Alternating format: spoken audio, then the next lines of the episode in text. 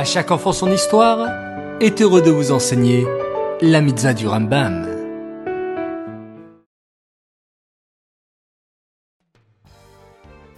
Les enfants, bonjour, je vous retrouve cette fois-ci avant l'entrée du Shabbat pour étudier avec quelques heures d'avance les mitzvot du Rambam de ce Shabbat.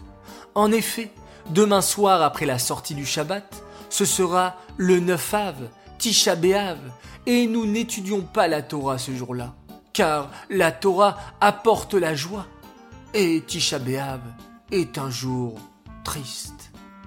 Alors, je vous propose d'étudier dès à présent les mitzvot du Rambam de demain, en espérant que ce jour de Tisha B'Av, qui est un jour triste, un jour de deuil pour la destruction du Beth se transforme très rapidement en un jour de joie avec la venue du Mashiach. Amen. Ce Shabbat, 8 Menachem nous avions donc deux mitzvot. La première mitzvah, c'est la même qu'hier et que les jours précédents.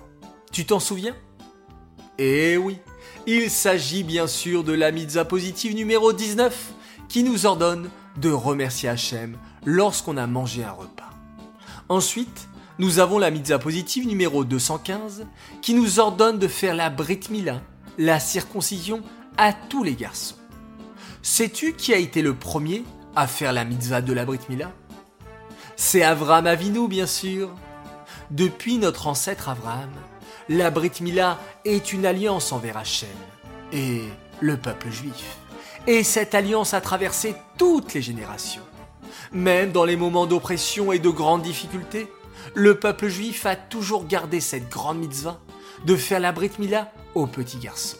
Et cette mitzvah est un grand mérite pour tout celui qui l'accomplit. Ces mitzvot sont dédiés les Louis Nishmat, Gabriela Batmoshe, Aléa Shalom.